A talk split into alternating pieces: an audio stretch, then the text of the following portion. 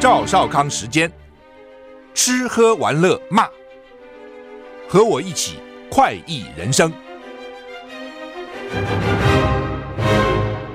是赵少康，欢迎你来到赵少康时间的现场。台股现在上涨七十一点哈，上个星期五台股上涨二十五点。那么美国、欧洲都休市，因为上个礼拜五是他们的耶稣受难日啊，礼拜天是复活节，耶稣受难以后三天从死里复活。后升天了，所以呢，对欧美来讲是很重要的一个节日。台湾比较教会有庆祝了哈，一般比较不重视哈。好，那台股现在上涨六十八点哈，温暖如夏哈，真的有像夏一样？本来说昨天就要温暖如夏，就昨天还好嘛，至少北部还好，南部可能热哈。那气象局表示呢，今天四月十号各地是多云到晴的天气，只有东半部有零星阵雨哈，各地气温。持续回升，低温十七到二十度，北部及东部高温二十到二十六度，中南部二十七到二十九度，应该还算舒适这个天气哈。再来过两天可能要更热哈。彭启明说呢，这两天全台湾天气稳定，气温缓慢上升，明天可以比比今天再高一两度啊，注意早晚温差。未来一周两波东北季风，周三一波啊。强度弱哈，周五到周六上午有另外一波啊，再度转雨啊，不过很快就走了哈。周六白天就转晴了，再转回温天气啊。那吴德荣他的专栏说呢，周五、周六封面快速掠过，周六白天起逐渐好转，下周日起连三天各地恢复晴朗稳定，白天像夏天一样热，早晚凉啊，日夜温差很大哈。好，那台股现上涨七十六点哈。法国总统马克宏结束访问中国大陆行程，在总统专机上接受欧洲政治新闻网站 Political 访问，表示呢，欧洲要避免因为台湾问题被卷入美中冲突之中，并强调欧洲战略自主不应该跟随美国，欧洲应该减少对美国的依赖。在与中国主席习近平前后对话长达六小时后。他们还是很累哦，每次讲话都讲那么久。马克宏在媒体访问中重提他近乎迷恋的欧洲战略自主概念，目的就是让欧盟成为第三强权。法国毋庸置疑扮演前线角色。他告诉媒体，欧洲最大的危机就是被卷入不属于我们的危机之中，这将让我们无法建构战略自主。Politico 在文章最后强调，为了获得专访。答应给法国总统府审阅权，而马克宏许多更直接谈论台湾的言论都被总统府拿掉。欧洲舆论评价部分，欧洲议员包瑞汉称马克宏访中是完全的灾难，也有学者评他对台海说法太天真。包瑞汉在另外一篇贴文批评，对中国跟台湾的这种立场使马克宏丧失成为一个欧洲领导人的身份。哦，就是哦看看起来欧洲本身也很复杂了哈，意见也很多哈。那原来英国还是欧盟成员国，英国是一向跟着美国走了。那法国有他们自己的骄傲，跟他们自己的做法啊。德国当然是另外一个，德国二战还打美国呢，还打英国，打其他这些国家哈。只是战后当然就改变了哈，没办法了哈。美国还有德国在德国还驻军嘛哈。那以俄乌战争来看，在乌克兰旁边这些国家都很同情乌克兰，因为有点唇亡齿寒之感。波兰啊、波罗的海、立陶宛啊，哦，这些国家啊，像捷克啊等等啊，那远一点的啊，可能就有不同的想法。法国啊，可能就觉得赶快结束吧。德国也觉得我不堪其扰啊，武器都给你那么多了，我自己都不够了啊。而且这些国家经济很重要哈，那能源一直涨，粮食一直涨哦，等等，也很头痛。而且这个战争要打多久嘛，就希望赶快啊。那美国又不同啊，因为战场离他很。更远了，在欧洲打不在美洲打哦，所以呢，能够把俄罗斯给他拖垮也很好，所以这是这些国家各有各自的想法啊。那对于台海，其实同样啊，你自己想想看，台海离欧洲多远啊，对不对？美国是有利益的，因为美国在南韩、在日本、在菲律宾，美国都有很大的利益的。那所以台湾对美国是重要的，但对欧洲就没有那么重要。哦，那对欧洲来讲，他们认为跟中国大陆做生意很重要，所以整个观念是不一样的，价值也不一样的哦。那另外，欧洲其实是很怕美国，那否则干嘛组成欧盟呢？你自己想，之前为什么要组成什么欧洲共同市场啊。最早在六零年代的时候呢，二战结束一段时间以后，欧洲就觉得不行了，这样搞下去嘛，美国越来越大，我们很惨了。而且欧洲那么多小国，文化又不太一样，很多语言也不一样，可能被各个击破。那欧洲一定要团结起来，联合起来。而且基本上，大部分的欧洲人是看不起美国的。你像德国啊、法国啊、英国，是看得起美国，不会看得起的哦。因为欧洲它的文化底蕴比较深，比较复杂了。美国很单纯的，很多人就讲嘛。所以你在看人，在美国再有钱，你就获得获得尊重；在欧洲不见得的。你有钱，你可能是暴发户，你可能这家族根本没有什么文化的根根底等等哈，人家看不起你的哦。至少不会像美国那么看重。美国就一个标准，有没有钱。所以这两个美国跟欧洲其实其实有蛮大差别了哈。所以我那个时候在美国公司做事嘛哈，那因为我是工一路都是念工程，所以老美就认为呃就是那个我的老板就认为说你应该去受一些管理的训练。好，那这下惨了。欧洲跟美国总公司是美国，总经理总裁是美国人，但是呢副总裁是德国人，管美国以外的哦。那老美就认为我应该到美国去。欧洲就认为我应该到欧洲去，然后彼此把对方都骂得一文不值。最后还是美国赢了啊！后来我到纽约去，但是呢，欧洲人讲，就是老美根本不尊重我们这个多元文化嘛。欧洲因为国家很多，所以呢，我们非常重视不同的多元文化。哦，那我是亚洲区经理啊，我要管台湾、南韩、菲律宾、马来西亚、泰国、印尼、这个新加坡、哦香港，这都是我管。那这个尊重多元文化是欧洲的这个特色，跟美国不一样。所以他们两个其实差蛮远的了哈。好，那么马克宏谈台海，所以欧洲也有不同意见嘛啊。那因为他答应说访问了总统以后呢，这个稿子要给总统府看一看，总统府就删掉他一大堆，删掉这个记者一大堆哦。所以这个记者最后还强调说我们没办法，因为我们当时访问马克宏就答应要给他看了哦。那他删掉一大堆了，比比我们登出来多很多，意思是这样啊。所以马克龙讲说，他几乎对欧洲自主、战略自主很着迷。这有什么稀奇呢？欧洲不应该战略自主吗？对不对？不要说欧洲战略自主，你法国应该战略自主，德国应该战略自主啊，都应该战略自主啊。哦，那现在好了，我们已经不谈德国、法，我们谈整个欧洲，是不是应该战略自主呢？哦，我们欧洲的利益啊，跟美国利益是不一样的。但这个听起来好像就是应该这样啊。但是欧洲里面一定会也会也会有不同的意见，那个欧洲议会就很复杂嘛。这也是英国脱欧的原因之一啦。好，虽然脱欧以后它问题很多，第一个就是每个国家哦，那个法律法令已经多如牛毛了。欧洲议会还是给你搞个他的立法，好，还要通过他，哎呀，我搞死人了。好，所以英国就说算了，当然各种理由了哈。美国有大量的机密文件外泄哈，这个很怪，到底给谁谁来泄这个文件哈？美国大量机密文件外泄流传到网络上，美国司法部展开调查，乌克兰说。已经为此改变了部分的军事计划。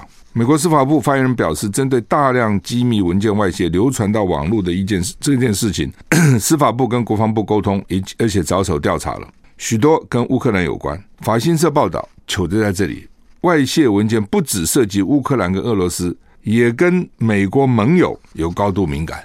CNN 报道，这些高度机密文件外泄，想要描美国想要了解美国如何监视盟友跟敌人提供的资讯，这让美国官员深感不安，担心可能危及敏感消息来源，也损害重要的对外关系。部分文件暴露出美国窃听韩国、以色列跟乌克兰主要盟友的程度。一名跟乌克兰总统泽伦斯基关系密切的人士告知 CNN，因为泄密事件，乌克兰已经改变了一些军事计划。乌克兰总统泽伦斯基最先有一个夜间谈话，抨击俄罗斯空袭南部扎波罗热，造成住宅摧毁。好，那么呃，美国就是突然泄密了啊，就就是美国，他是在他内部了，这不是什么间谍去搞，就是他内部哈，有些人就看不惯他哦，就觉得说美国不能这样搞，所以呢，就把很多机密的资料哈，把它泄出来。那在联合报 A 八版也有哈，外泄机密铺，美渗透俄军监控。韩国、以色列、英国、美、英国跟美国叫血浓于水哈，还是要偷听你？其实这也不稀奇的。几年以前不是爆发美国去偷听什么德国总理啦、英国首相，都直接偷听、监听啊！哦，你们在讲什么？哦，把他们气死了。但是又怎样呢？休息一下再回来。I like 我是赵少康，欢迎欢迎你回到赵少康时间现场。台北股市现在涨五十一点。这个新闻今天放在《中国时报》的头版头哈，嘿嘿嘿。那文件显示，不仅渗透，俄罗斯安全部门也监视乌克兰及韩国等盟邦动向，美军机密外泄，不利乌国战局哈。所以呢，美国人情报还是蛮厉害的哈，渗透到俄罗斯的军队里面，还有监控韩国、以色列、英国哈。当然了，美军监听别人，我刚讲不稀奇了。但是呢，这种消息被暴露出来哈，还是令这些国家很不爽。你如果是韩国总统，或者你如果是什么这个以以色列的总理，你电话被人家监听，你的行动被人家派人的跟踪，你会爽吗？你很没有安全感了。怎么通通什么事你们都知道呢？所以第一个就表示美国的监视能力是很强的。非常强大，它有各种方式，对不对？卫星当然是一个方式，各种监听的设备现在越来越敏感，越来越越厉害。另外呢，就是他可能用情报人员就打打入，呃，这种做情报两种，一种打入，一种拉出，打到你里面，打到你这个旁边的人，可能都是他的细胞，这个很困难了。我就光举一个例子好了，你譬如说，我们要一个军人哈，要升将军或者升什么，很多都要送到美国去受训。那我问你嘛？如果你是美国情报人员、情报单位，你会不会看这些国家送到？而且不止台湾了，各国都要送到美国去受训，因为你要拿美国援助嘛，对不对？要跟美国关系好嘛。那你如果是美国情报人，你会不会趁机吸收这些人做你的谍报员？我问你，你会不会？你一定会嘛。那这些人容不容易被引诱加入？当然很容易嘛，对不对？我我今天找你来是看得起你啊，哦，那你不拒绝就很不给我面子了，对不对？那将来我在你们。三军统帅前面给你点个眼药，说你几句坏话，你还升得了吗？可能都会受到影响啊、这就很麻烦。那张先仪当时不是这样子吗？对，他就好像就是一个中校上校，就把中山科学院台湾发展核核武的资料都给老美了，被人家来给你抄家了。你从这边你就知道，你认为会少吗？我们的国军高级将领，你现在讲他说啊，是这个退役后跑到大陆去，跑到大陆去，他搞不好大陆还帮美国收集情报的，你知道他是干嘛？所以老美很厉害了啊！他这个他的那个谍报的工作哈，做得非常细腻，而且很厉害啊！他资源也很多嘛。所以拜登现在说吓一跳，说怎么突然就发生这样的事情哈？他怎么跟这些盟邦来解释哈？总要解释啊！这盟邦会问你，这什么意思啊？说现在多达一百多份文件哈都被泄出去了，为什么对乌克兰战局不利哈？就说，我们常常发觉说，哎，这个俄罗斯的动向，俄军动向，俄乌克兰还能够掌握哦。之前我们讲说是美国那个什么卫星啊、监督啊很厉害啊，告诉乌克兰说美军这样，美军呃那个俄军这样，俄军那样，搞了半天根本俄军里面一堆美国间谍嘛。好，那现在俄国人知道了，俄国人不就会在想啊，那么哪个家伙是间谍？我这个情报从哪里泄露出去的？他可能就会围堵。那这围堵对乌克兰就不利了嘛，因为原来有这些美美军给他的讯息啊。那现在这些讯息可能就至少暂时会被挡掉嘛？那美国当然会想办法再再去部件啊，所以这是大规模，说这次是大规模的情报泄露。俄罗斯如果能够确定美国怎么样收集这些情报，而且切断这个来源，那就可能对乌克兰战局对乌克兰不利了。他主要是这样讲啊，所以美国没有他没有信任谁的啦，因为呢，他的盟友他都照样监视嘛。他通通监视哦，没有说因为你是我的好朋友，我就不监视你，通通监视啊。所以各国对美国也，哎，朋友之间叫互相信任嘛。那么你天天监视我，那你什么意思啊？你不要说别的，你说那种男女朋友或是夫妻之间，如果一个知道说一另外一个天天在监视他，那拍着征信社跟踪他，在他手机上装一个什么追踪软体，在他汽车上装一个追踪软体，我才不相信这个夫妻情感会好哦。就像说我跟你讲话，你把我给录音下来。下次我跟你讲，我就会很小心了嘛。这不他都给你录音了，被哪天讲出一句话被你威胁哦，就这就所谓信任感就没了。人家讲无话不谈，现在就不可能无话不谈。好，所以这个美国把这个重要机密外泄，那谁泄的了？美国当然在查，他一定会查嘛。到底是谁把这资料泄掉？那这个泄的人为什么要泄？哦，而且这不是俄罗斯啊，不是外国，是你美国自己泄。美国里面常常有这样的人，像 Snowden 那个时候，你记得吗？就是啊，因为他美国里面他很多的，你自己想嘛，骇客一种可能是骇客骇进去的，一种是本身就是做这些工作的，因为你这要有资讯专家嘛。哦，现在资讯专家倒是年轻小鬼很多嘛，很厉害啊。对，他就觉得说你美国是太不道德了，这些人可能又蛮有正义感的，说你这样搞哦，我们看很多美国那种拍出来的影集啊、影片也是，对不对？哇，这个觉得说你美国这样子监视美国人民，对美国国内这样大搞这些监视活动，火大就给你公开，就变成这样子。我想这个情况大概也是这样。哦，就前阵不是抓了一个古巴间谍，他他没拿钱呢，他就是看不惯。休息再回来。我是赵少康，欢迎你回到赵少康时间的现场。以色列攻击叙利亚军事目标，主要是报复戈兰高地被轰炸。以色列军方证实已经对叙利亚军事目标发动攻击，回应叙利亚发射六枚火箭，哦，有一部分落在以色列占领的戈兰高地，哈。嗯，实验说叙叙利亚发射多枚火箭，所以以色列就报复，对他的军事目标实施攻击，哈。呃，叙利亚发了六枚火箭，三枚进入以色列领口。领土，那另外三枚跑哪里去了？一枚落在戈兰高地，哈。真主党发表声明，表示与巴勒斯坦组织人，呃，组织哈马斯在黎巴嫩贝鲁特见面。贝鲁特啊，黎巴嫩这原来是很漂亮的地方，好像有那种中东的巴黎之称。很多年前我就想去，就是一直有打战争，一直战魂，怎么去呢？哦，就没办法去哈。胆大的当然也去了哈，但是一般旅行社就算了算了，不太给你敢给你安排，很可惜哈。我常常在想，很多地方，哎，能去的时候啊，还是尽量去吧。你真的不知道哪一天就打起仗来了，都不要以为不可能，可能啊？为什么不可能？你想，俄罗斯跟乌克兰会打起仗来吗？对？是乌克兰现在不能去了。俄罗斯虽然打人家，但是好像大家也觉得这时候还最好避去吧，不要去了。哦，谁知道哪一天吧，乌克兰发两颗飞弹到莫斯科，谁知道不会呢？所以很多地方以前可以去的，后来就算了，就不容易去了，就这个道理啊。一个沙乌地。沙乌地阿拉伯代表团今天在也门首都沙那跟伊朗支持者什叶派激进团体青年运动叛军针对可能的新停火协议展开协商。利雅得正寻求摆脱也门的内战啊！一个月以前，中国斡旋沙乌地阿拉伯跟伊朗重建关系出人意表，这是宿敌，也为终结也门冲突带来希望。也门这个冲突造成好几十万人丧生，联合国说它是举世全世界最严重的人道危机。如果也门能够达成永久停火协定，将树立中东迈向稳定的一大里程碑。就大家觉得说，哇，阿拉伯跟伊朗都能够和，那其他地方怎么能怎么不能和呢？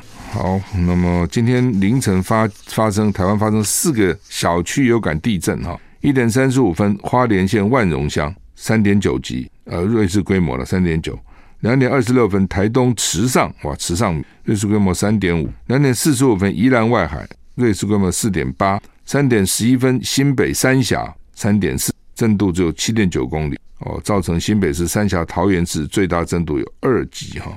新北三峡这个呢，引起最多的讨论哦，因为说三峡很少是正央，那怎么在三峡那边？所以到底怎么回事啊？也造成大家的热议哈。台股。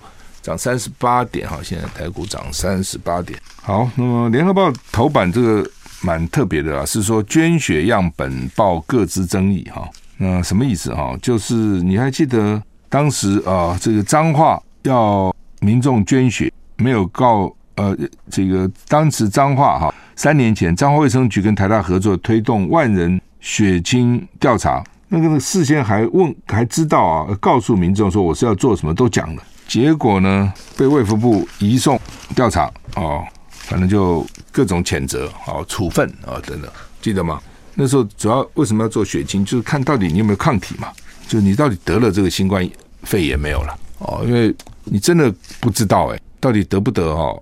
有的人可能觉得自己没得，但搞不好已经得过了，你不知道啊，不是说每个人都会发病哦，所以就要看到底。另外就打，比如打过疫苗。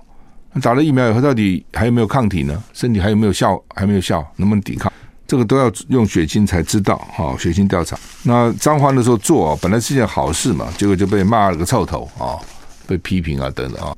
那好了，那就被人家讲说，因为彰彰彰化是国民党执政嘛，民进党就不爽，你怎么可以自己去做？怎么可以没有我我没有同意就做？你怎么可以比我先做？类似这样啊？因为本来那个时候就是你要开放不开放，其实跟这个都有关系。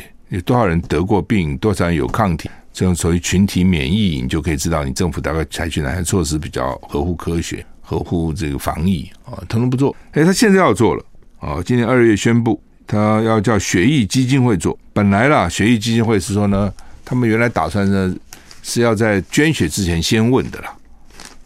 哦，但是他说这样子的话哈，会造成第一线人员工作负担。哦，因为你要不要我你要捐血，对？我就给你捐呐、啊。那他问说，哎，你要不要让我们做这个血清调查？调查什么？调查你染疫过没有啊？哦，调查你现在有没有抗体啊？有些人可能很愿意啊，你是你到医院就是还要付钱，但有些人可能就觉得不要啊，对不对？你好像我的隐私被你看去啊，我染过疫没有？很多人不愿意讲哦，或等等哈。那后来他们就决定不事先问，他们说这样每个都要问哈，浪费时间，而且呢会造成第一线人员的负担。比如我就是给你抽血，我不管那么多问题嘛，对不对？当然抽血不是谁去都给你抽，他现在有个规定，比如几岁啊，然后呢去过哪些国家。啊，然后有有没有贫血，有没有肝炎，有时还有检查了，所以要捐个血其实蛮麻烦哦。很多人就很气啊，就是我要去捐血，这个还啰里啰嗦啊一堆事情，然后呢，这个还不能捐，很多人就还不能捐，所以就生气。那反正他的规定就这样嘛。那以前因为捐的人很多，台湾人很热心，现在据说年轻人不爱捐血，都不要年纪大的去捐，年纪大的去捐，我想那个品质搞不好就不是那么好哦，是有些红血球不够，又不能用。好，那么现在就有各自的争议了，所以这种血是很重要的各自，你怎么就这样给我给我给我去检查呢？I like 103, I like radio. 好，那么老共还在演习哈，《中国时报》的三版是讲说，共军老台六小时飞五十八架次创纪录哦，徐州舰跟国军的宜阳舰相距五海里。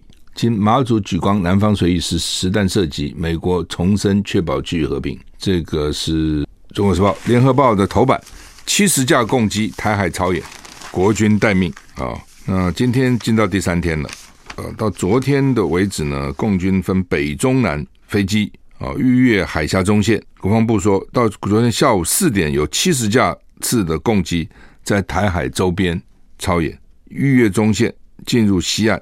东南空域的共机有三十五架次，被侦获参演的共军有十一艘次，搞不好有些还没没参获啊，没侦获。今天到第三天，它就是环台军演。中国大陆海事局预告，今天七到二十时到晚上八点，在福建平潭长江澳附近的水域进行实弹射击演练，禁止船舶驶入，船都不够够进来。那所以呢，也也把我们的这个。军方搞死了，国防部长邱国正、参谋总长陈宝瑜都进入横山指挥所，海巡署长跟高层官员全数停止休假，空军飞行部队全天待命。哦，就国军都要待命。老公这样老是搞哈，真的把我们搞死。我们的 F 十六据说一架飞飞上去一个小时，成本就是两万美金哦，它的油料什么之类的零件的呢，飞上去一飞就两万美金。老公就给你搞这个车轮战法，反正他飞机很多。他没事给你来，没事给你来，你就要不停的飞上去，飞上去，飞上去，哦，耗你的钱嘛，然后耗你的这个磨耗嘛，然后令的飞行员不堪其扰啊，假也没有了，随时待命啊，哦，所以呢，很多飞行员啊，他只要那个服役期一满，就申请要退役了，不干，空军当然想办法来加薪啊、奖金啊、鼓励啊，你再鼓励，你不可能有民间给的待遇高嘛，民间现在很缺飞行员啊。现在疫情结束了，大家要旅游啊，飞机要增加哦。那飞机一买那么多架，谁开啊？一样的道理嘛。所以呢，他们就希望，尤其空军飞行员，对不对？那么有经验啊，只要民航局训练训练，很快就就能够顺手哈。所以呢，军方这么多新的飞机，需要这么多飞行员，但是飞行员增加很有限。当然有新的飞行员进来，但是很多旧的就就走了，退役了。昨天啊、说这个老共的陆海空军都出动，它叫做联合夺权行动，多可怕！这名字夺权，夺什么权呢？制海权、制空权、制讯息权。它主要是演习这个东西，制空制海。我们以前就制空制海反登陆嘛，在空中我们有优势，海上有优势，然后不给你登陆，台湾就安了嘛。那你现在说制空权也没有了，制海权也没有了，那那还搞什么鬼啊？那就他们说，这我看今天媒体有登叫做“红色沙滩”，国军模拟共军登陆。不过也有国军将领是跟我讲说，哪那么多红色沙滩乱画的，什么意思？就是台湾能够登陆地方没有多少了。这个台湾岛本来就不大嘛，哦，然后你去看那个海边，要不然就是什么防波堤啊，要不然就是养科啦，哦，要不然就各种海上风电呐，哦，要不然就是反正是台湾附近的海岸线已经搞七零八落。真的能够登陆的地方没几个，东岸有几个，西岸有几个，没有在他们现在画的红色山这么多。那另外就是有有些地方就是很狭窄，你这个登陆一定要大规模登陆，对不对？你如果小规模，你上来几百人，那不是送死吗？那对我们来讲是以逸待劳啊！你如果上来人不多，你上个一个连、两个连，那么上来搞什么鬼啊？你上来我就把你都给杀了，为什么？你这规模太小嘛？哦，你要你要不然就要大举登陆，哇一下再什么几万人上来，哇，这个时候才才能作战。你说只来个几百人、一两千人，你怎么登陆？哦，所以他们说台湾登陆不容易。那说我不登陆，用空降的也不容易。空降你能载多少人嘛？你 你从上面伞兵下来，我下面就把你都杀了啊！所以不容易啊。道理很简单，容易早就来了嘛，就是不容易嘛。那怎么办？那他会怎么办？你要讲啊，哦，他可能用别的方式啊，比如说先让你台湾用这种骇客让你停电停水，对不对？或是包围你？为什么最近在演习包围？因为这是最省钱的，又最节省人命的，不会死嘛？我包围怎么死？怎么会呢？好，你现在蔡英文搞的非核家园，天然气要占百分之五十，对不对？那我就天然气船我都知道吧？卫星一看就知道哪些天然气船，我要登船检查。他现在不搞这一手了吗？联合检查，他这次搞这个，到现在还没上船就是了。但是告诉你，我随时可以要联合检，要要上船检查，这是我的权利，这是我的内海。他就是要搞这个东西啊！我们也骂说没有啊，不行啊，你无赖啊，你怎么可以这样的？他不管你啊，他现在化了，他到时候就给你登船检查，标定什么什么什么什么。你给我停下来！我先要上船检查。我觉得你上面可能有走私，有带有什么毒品，呃，带有这个非法枪械，你能够不下来吗？我上船，我给你围在那边，上船给你搞个几天，在那边叫你不能动。你你台湾天然气不够了，立刻不够了，你立刻就没电了，就要停电了哦。那甚至这样还，我每次你这些船来，我就要。检查，他们说保险费会增加，因为他们大概都是外国的船运输这些东西，它有设备的，哦，那些船搞不好就不来了，这是一个。第二个来了，来是来，运价要很高，保险费要很高，让你不堪其扰。这个比什么登陆便宜多了嘛，这省事多了嘛。所以呢，他们认为老共搞你这方面比较容易搞。休息下再回来。我是赵康，欢迎回到赵少康时间的现场。侯友谊，侯友谊说，现在他的两岸政见叫做尊重九二共识精神。哦，这是联合报的这个刘婉玲记者呢，今天写的，写的蛮大版的，在 A 四的半版，整个半版都是哈。他们大概去访问他吧，我想啊，或是访问他旁边的人啊。那前次他说中华民国是我们的家，台湾是我们的厝。呃，另外呢，就是到底九二共识怎样？哈，因为。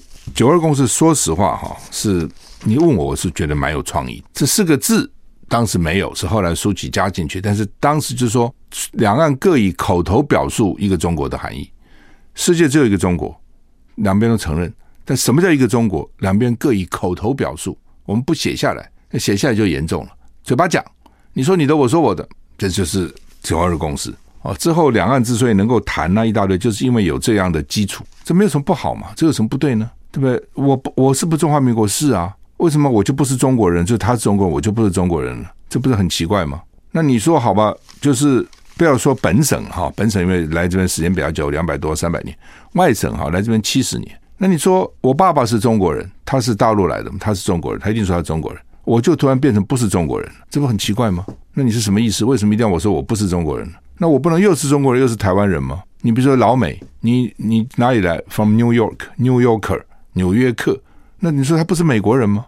他是美国人呐、哦，那当然，台湾气的就是说，你不应该是中共的中华人民共和国人。我没有说我是中华人民共和国人，我是中华民国的国民，不是吗？你不是中华民国的总统，你不是吗？所以这有什么冲突的呢？我不觉得这有什么冲突啊。但是呢，一方面是因为台独的意识、本土的意识，加上民进党政府在这边鼓吹啊等等搞，所以变成好像。这个就台就台湾人就跟中国人是有冲突的，这两个有什么冲突呢？其实并没有冲突啊。那但是呢，就好像后来就变成，因为主要因为国民党选输了嘛，总统选输了，就好像变成九二共识，变成人人喊打哦，好像是因为九二共识害害总统选输，哪是因为九二共识害总统选输呢？当不是嘛。所以呢，好像就变成九二共识落伍了，因为国民党年轻里面的年轻这些朋友们呢，就觉得啊，我们要一个新的，好，新的很好，拿个新的论述出来嘛？没有，没有人想得出来怎么讲啊？因为任何的台湾的两岸的政策，都要台湾、北京、华盛顿三方面都不反对才可以。你要拿个三方都不反对的，拿个出来啊？你到现在拿不出来啊？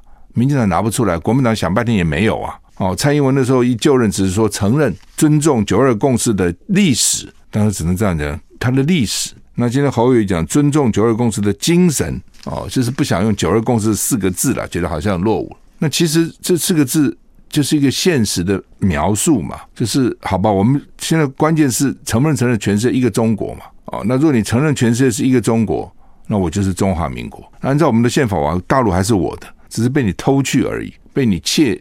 窃占，这样好了，像我有一个房子被你窃占了，你给我站在里面不搬了，对不对？那我能说这个房子不是我的吗？我说还是我的，只是你住在里面了，你窃占了，就变成这样啊。就像说好，我现在一个房子，对不对？你我租给你好了，然后都大家都处得很好嘛，结果呢，约到了就没有再续约，他就变成一个不定期的租赁，他就一直住在里面，要赶他很难赶，当时也没有法院的公证，通通没。那个搞死了，所以为什么很多人有房子不租的原因在这个地方？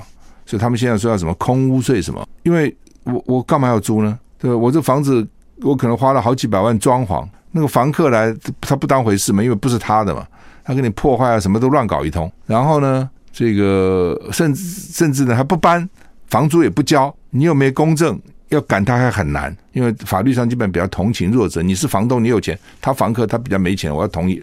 同情他，那就住下去。那说好吧，你就住吧。那你能说这个房子变成你的了吗？不急嘛，还是我的嘛。只是你现在 占据在那边住，就有点这样的概念，不完全一样了。就是大陆本来是我的，你中共啊，你叛乱啊，你把我赶走了，乞丐赶庙公，我还说还是我的啊，只是你现在我没办法你而已啊。哦，就这样的一个概念了。所以，但是呢，民进党就不承认嘛。就说你这个是自说自话啦，哦，是是这个大家听不懂啦，哦，全世界都承认中国是他的，怎么就是你说中国是你的呢？哦，类似这样啊，反正就是吵来吵去，吵来吵去，这个吵不完，吵要讲让大家明白，真的是不容易了哦，因为实际上就是他的嘛，你怎么是说你的？你要怎样？你要反攻大陆吗？哦，很很难嘛，但是那又怎么办呢？因为你今天说好，那民进党现在想讲的两岸互不隶属，中华民国跟中华人民共和国互不隶属，老共又不肯给你讲不分不互不，老老公说你这是两个中国，两个中国就要打你。老公说两个中国跟台独不是一样吗？台独是你台湾独立出去嘛？那对老公来讲，他说我就变成数典忘祖，然后呢，对不起祖宗，把国土怎么割跑跑掉了？那你现在变成两个中国，不是一样的意思吗？所以老公说不行啊，他反对一中一台，反对这个两个一中一台就是台独嘛，两个中国。就是他反对的。好，那他既然他反对，那如果你也可以说我管你反对，你要打就来打，但你又不能又又不愿意打啊，你要和平啊，要避战啊，所以你又不不不敢讲说我我我是两个中国，他最多讲到中华民国跟中华人民共和国互不隶属，但他他从来没讲他是两个中国哦，因为老共这是犯了老共的忌，那他很大嘛，他在旁边他就是大嘛，那他大那怎么办呢？那你要你要拔拔拔他的须吗？哦，那他刚好可以讲，就是说，好、那就是一个中国吧。哦，但是呢，你是我的，有点阿 Q 啦。哦，明天说我就承认阿 Q 嘛，阿 Q 又怎样呢？阿 Q 要活下去啊，阿 Q 要赚你的钱呐、阿 Q 要交流啊，阿 Q 要和平啊，阿 Q 要不打仗啊，那我就是阿 Q 嘛，啊、是怎样？那他也就算了，对不对？你你说他是你的，他也不跟你争了，随便你讲，反正是我的。你讲你 你讲你讲还是我的啊，就变成这样啊，所以。